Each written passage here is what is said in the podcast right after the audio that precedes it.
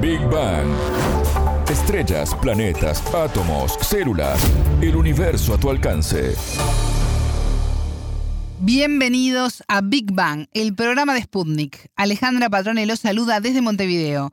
Ya está con nosotros Anabela Parillo. Anabela, ¿cómo estás? Bienvenida. Bien, Ale, muchas gracias. Hoy empezamos con una pregunta. A ver. ¿Es posible vivir en la Luna?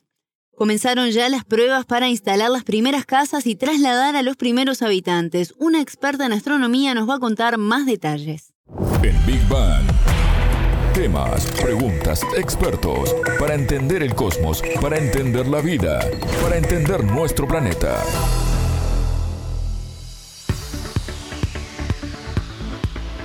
Bueno, y ya estamos viviendo en el futuro, Anabela, prácticamente. Un hábitat lunar inflable en las inmediaciones de uno de los polos lunares y que sea autosuficiente a largo plazo.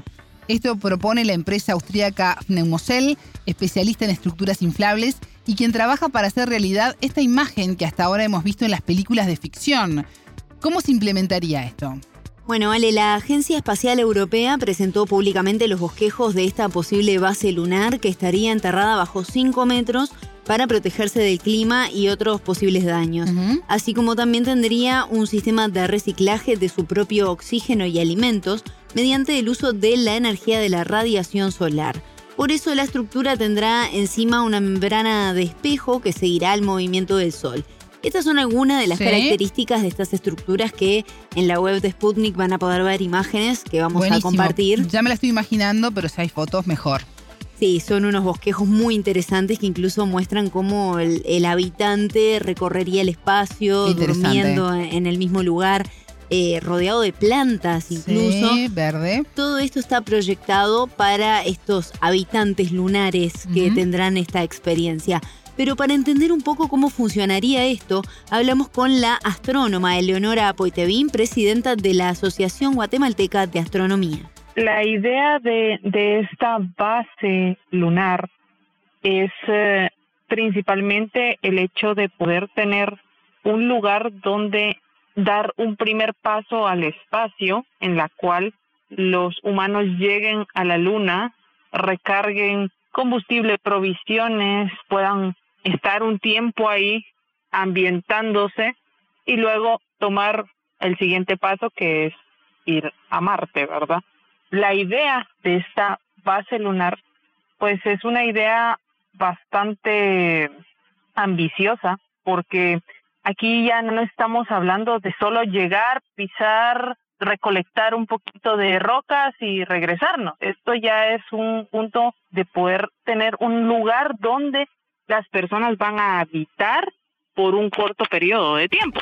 Un viaje a la Luna puede llevar entre 3 y 5 días en promedio. Esto depende de la posición que tenga el astro. Por lo general se aguarda a que esté en el punto más cercano a la Tierra para poder iniciar estos viajes. Pero ¿cómo trasladan a la vela todo y hacen la instalación de estos módulos?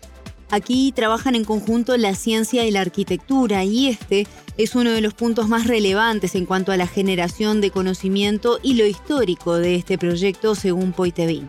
por primera vez en la historia que la arquitectura juega un papel muy importante a nivel espacial, porque estamos hablando de un concepto que ha sido desarrollado en base a encontrar soluciones y materiales que permitan una estructura correcta para poder mantener a estas personas ahí. Entonces, ¿cómo surge la idea? O sea, como la arquitectura realmente aquí juega un papel súper importante y es que es transportar módulos inflables a base de pequeños cápsulas que se puedan después liberar e inflar.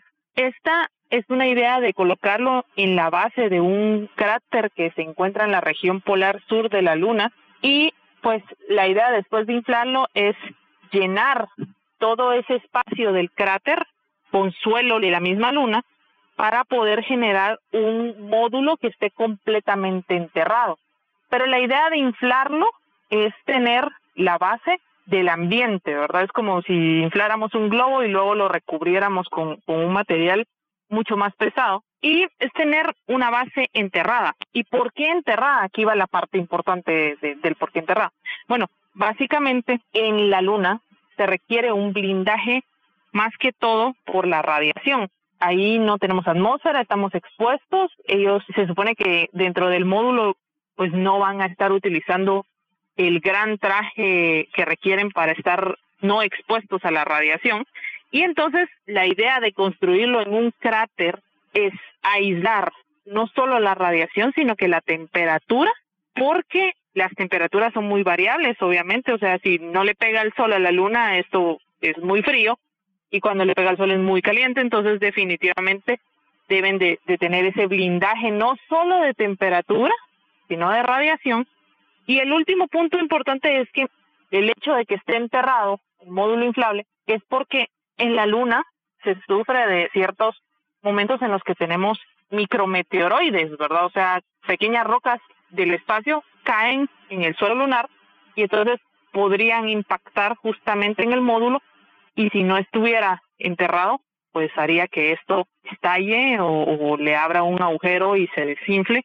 Entonces, esto es básicamente la idea de tener un hábitat para sustentar la vida humana dentro de, de estas condiciones que son bastante extremas, ¿verdad? Tú mencionabas, Anabela, que estos módulos van enterrados eh, justamente es por, entre otras cosas, ¿no? Evitar un accidente con micrometeoroides que pueden tener el tamaño de una pequeña piedra o de un árbol. Estas cosas, Anabela, no se pueden prevenir, llegan. Así es, entonces eh, se aprovechó por eso el ambiente natural, pues eh, no se puede tampoco llevar maquinaria pesado, por lo menos hasta ahora no está previsto, sino que se utilizará maquinaria de ensamblaje y por eso también los módulos son inflables, es decir, de un fácil transporte. Eh, sobre este punto también nos explicó y se refirió en profundidad la astrónoma guatemalteca. La idea de que sea inflable es aparte de un método constructivo pues práctico, entonces la idea es que tengan esta lona inicial que va a ser inflada, colocarle los dispositivos de inflador y pues funcionar, ¿verdad? Inflar el objeto y ya después hacer todo el procedimiento de llenado, con el mismo suelo lunar para que éste no se mueva y obviamente poder tener la capacidad de monitorear todo esto. La mayoría de maquinarias son maquinarias de ensamblaje que van en pequeñas cajas completamente acondicionadas en piezas y ellos tienen que armar como rompecabezas todo este equipo que ellos van a utilizar. Pero son equipos portátiles más, más prácticos, diremos típicamente taladros de mano, destornilladores y estas cosas que definitivamente van a servir para, para armar, pero no se prevé excavar, se, se prevé utilizar las funciones de, de la parte honda de los cráteres que ya existen. Casi todo lo que se manda al espacio se manda modulado, siempre como cuando uno compra un mueble y que viene en una caja y que uno lo tiene que armar, ¿verdad? Básicamente todo lo que se mandaría al espacio llegaría de esta forma no se les puede mandar una mesa ya armada, todo tiene que ir en cajas. Bueno, y te voy a hacer una pregunta que todos los que tienen rulo me van a entender porque la humedad aquí en la Tierra está tremenda. ¿Cómo es el clima en la Luna? Y es muy cambiante también, pero más que nada por la temperatura. Si bien depende de en qué posición esté la Luna, su cercanía con el Sol y el polo en el que estés ubicado en ese momento, puede haber, y escucha bien, esta diferencia, una variación de temperatura de 300 grados entre el día y la noche. Y así lo explica Poitevi. Una noche en la luna puede llegar desde los menos 184 grados Celsius y puede tener más o menos una temperatura de hasta 215, 200 grados Celsius durante el día, o sea, cuando le está pegando el sol directamente. Entonces es una variación extrema de casi 400 grados de diferencia de una noche a un día. Pero por eso se escogieron los polos, porque en los polos pues se tiene una opción de que constantemente siempre le pegan ciertos rayos del sol, entonces estamos hablando de que la temperatura en los polos es de aproximadamente menos 96 grados Celsius, o sea, ya es un promedio bastante constante. Entonces es más fácil tener algo enterrado para mantener el calor de los aparatos que vayan a generar la temperatura interna del hábitat a tener que soportar calores extremos. Y hay un entrenamiento previo de los astronautas que integrarán al menos esta primera misión durante su preparación aquí en la Tierra. Son sometidos a diferentes climas para monitorear también cómo se desempeñan ellos psicológicamente, pero también cómo reacciona su organismo a estos cambios tan abruptos. No todas las personas pueden soportar fríos extremos o calores extremos y sobre todo cómo sus órganos responden. Entonces, realmente todos los trajes de astronautas en la actualidad tienen una serie de dispositivos para monitorear no solo presión arterial y oxígeno, sino que también monitorea sus órganos internos, cómo se están desarrollando, si hay algún problema de riñones porque no ha consumido la cantidad de agua que requiere o también monitorear en sí su estómago para, para controlar qué está ingiriendo. Entonces, todo esto es, es importante y también ahí se juega un gran papel a nivel de medicina para poder tener controlados todos estos aspectos. Entonces, todos los, astronautas que vayan a ser parte de este programa, pues definitivamente van a tener este tipo de entrenamiento, ya lo están teniendo algunos de ellos, porque la idea es eh, estar preparados desde antes, antes de que se dé el primer viaje ya con humanos para crear estos hábitats. Un gran problema ya causante de muchos daños en la Tierra son los desechos, la basura generada por nosotros mismos. ¿Cómo se manejaría esto en la Luna, Nabela? Está previsto un reciclaje de todo lo que se genere. La astrónoma guatemalteca lo explicó en detalle. En el espacio realmente todos estos desechos se busca la manera de convertirlos en lo mínimo posible para poder ser transportados. Entonces, realmente, cuando nosotros movilizamos ciertos objetos ya comprimidos, ya reducidos en una pequeña bolsa, esto va a permitir, obviamente, que los desechos sean más pequeños. Ahora, hay que aprovecharlo. Si tenemos desechos sólidos, buscar la manera de generar algún tipo de reciclaje con ellos. Cuando estamos hablando de heces fecales y, orines, pues también buscarlas para convertirlas en algún tipo de abono que pueda servir para después plantar algo en la luna. O sea, realmente todo este proceso tiene que ser apoyado básicamente con toda la parte de ingeniería sostenible, ¿verdad? Y, y obviamente necesitamos que aquí estén todas las mentes pensando en cómo vamos a solucionar cada uno de estos aspectos, pero lo importante es reducir todos los desechos a lo mínimo y utilizar desechos biodegradables para generar el menor impacto. Pero esto automáticamente cuando nosotros ya estamos poblando otro lugar, la misma raza humana pues deja su huella, ¿verdad? Y la huella del ser humano, por desgracia, siempre ha sido la basura. ¿Y cuándo implementamos todo esto? ¿no? ¿Cuándo lo vamos a empezar a ver? Ya queremos estar todos en la luna. Ya tengo varios conocidos que quieren apuntarse para viajar. Ahí lista. sí. En 2023 llegaría la primera misión tripulada y en 2024 comenzaría a usarse esta base lunar. Si bien este es el cronograma planteado en primera instancia, esto puede ir variando según los cambios que surjan durante su implementación. Sobre este tema también habló la astrónoma. Esto ya se ha hecho en la Tierra, ya se ha probado cómo se armaría, pero no es solo probar y listo, es que haya otro tipo de condiciones también de gravedad que también no son las mismas que aquí en la Tierra. Entonces, definitivamente puede ser que en la prueba se den cuenta que hay detalles que no visualizaron aquí y que hay que probar nuevamente, ¿verdad? Y esto es algo que definitivamente hasta que ya estén los primeros humanos ahí tengamos una solución. Igual pasó con los módulos lunares, ¿verdad? Hasta que ya lo probaron, se dieron cuenta que habían cosas que había que mejorar y se fueron mejorando en cada una de las misiones que le dieron secuencia al proyecto.